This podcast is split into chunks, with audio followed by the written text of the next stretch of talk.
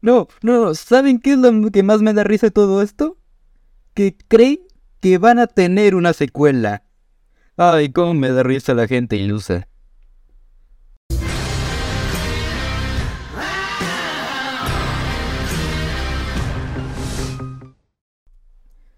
Hola gente, muy buenas, bienvenidos nuevamente al Club de la Soberbia y en esta ocasión vamos a hablar de la adaptación live action de una de las series animadas japonesas más influyente en la época de los 80 y 90, Los Caballeros del Zodiaco.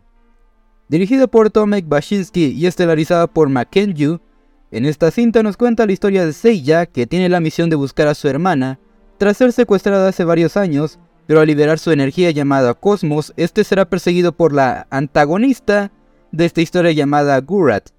Ahora deberá de unirse a la misión de proteger la reencarnación de una diosa aceptando su destino de ser parte de los Caballeros del Zodiaco. Miren, yo nunca crecí viendo esta famosa serie, la veía muy recurrentemente y medio me sé de qué trata la historia principal, pero me impresiona que esta serie sí tuvo un fuerte impacto generacional tanto en muchos de nuestros padres que sí crecieron viéndola, o incluso algunos de nosotros viendo las retransmisiones que había en el Canal 5, por lo menos aquí en México. Realmente no tengo un factor nostálgico hacia esta producción como para sentirme alguna conexión de antemano de ver esta nueva entrega, así que no sé muy bien cómo lo tomará alguien que es muy fanático de los Caballeros del Zodiaco, pero por lo que yo sí llegué a ver, presiento que la gente no lo tomará muy bien que digamos.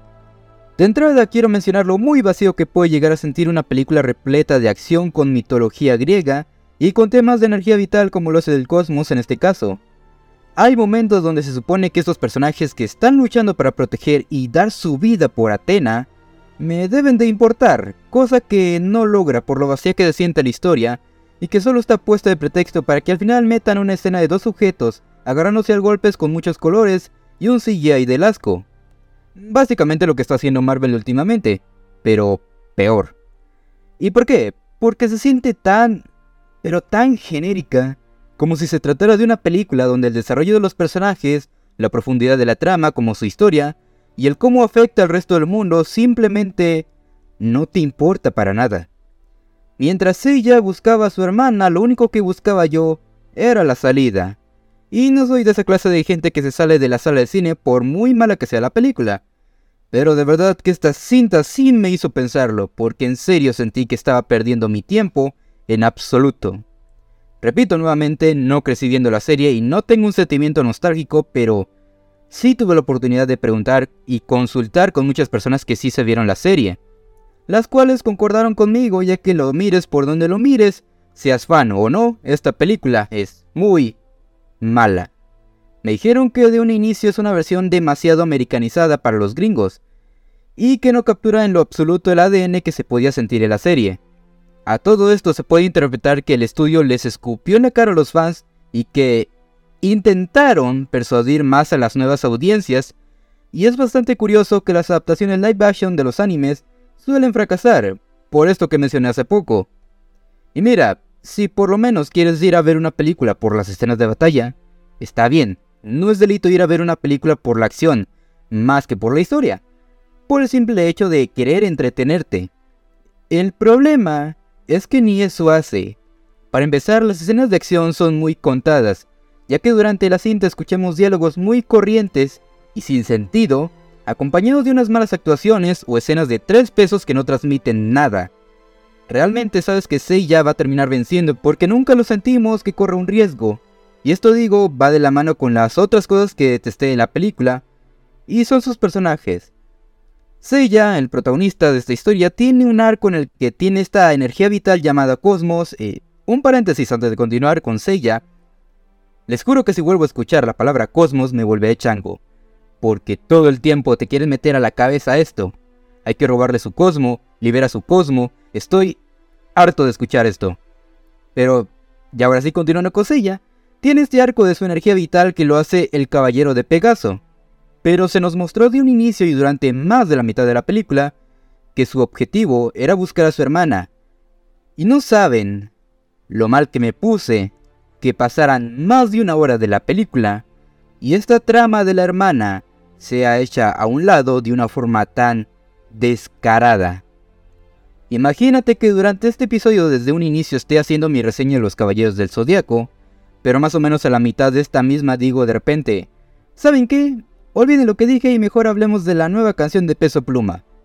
¿Ven a lo que me refiero? Hasta ya no puedes saber qué es lo que busca realmente porque apenas profundizan en él y quieren ser emotivos en unas partes pero que no combina con la personalidad del personaje que vimos hace apenas como unos 10 minutos. De repente, así de la nada, tiene cambios de personalidad demasiado abruptos, como si hubieras profundizado en él. Por lo menos la elección para el cast estuvo bastante bien. Siena es otro personaje que también no te importa en lo absoluto. Es muy arrogante y nada empática. Se supone que es a ella la que protegen, y odia a su personaje al igual que su actuación. Los villanos también son un cero a la izquierda de todo esto. Cassius o como se llame, no es importante, literalmente es como el resto de monos que usa una armadura negra y ya. Gurat apenas tiene personalidad alguna y en el tercer acto tiene este cambio de opinión de sus planes nada más porque sintió empatía por un personaje al cual hace unos segundos estaba dispuesto a acabar con él. Y definitivamente el peor de todos fue Nero.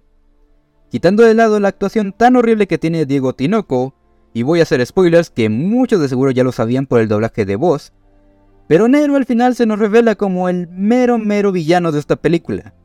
Alguien que siempre estuvo de fondo, que solo tiene como 5 líneas de guion, y que siempre fue el subordinado de todos, resultó ser el villano final. Ah, pero espera, al final, Atena es liberada, y Nero se arrepiente, y yo me pregunto, ¿en qué momento pasamos de tener a una villana principal ser sustituida por su subordinado, que se nos revela como el villano final final, este sí es. Al liberar a Atena como la, ahora sí te lo juro por mi santa madre que esta es la villana final final, neta créeme. Son villanos, no tesis universitarias, y todo esto es resuelto solamente con el poder del amor y la amistad. No estoy bromeando, así se resolvió todo. En conclusión, antes de que clasifique este episodio como explícito, los Caballeros del Zodiaco se han posicionado como una de las peores adaptaciones de un anime jamás hechas, y una de las peores cintas de este 2023. Una historia muy vacía que trata al espectador como un estúpido sin capturar el ADN de lo que fue la serie original, y que trae mucha comedia absurda sin sentido que hace que no te tomes para nada en serio esta historia, en combinación con escenas de peleas muy corrientes, con un CGI que está del asco y actuaciones tan mediocres que hicieron que cavaran su propia tumba. Digo, había escuchado que era como Dragon Ball Evolution, pero les digo algo. Creo que para mí fue peor que esa otra atrocidad. Mi calificación para los Caballeros del Zodiaco, mejor conocida aquí los médicos como Solo hubo un Caballero del Zodiaco. Es un 0.9. Ni el 1 logró alcanzar. Pero mira, si te gustó esta cinta, cuéntame por qué fue así o si concuerdas conmigo en que esta cosa no debió ni existir. Y bien, eso ha sido todo de mi parte. Nos veremos en otra reseña mamadora. Yo soy Dante y esto fue El Club de la Soberbia.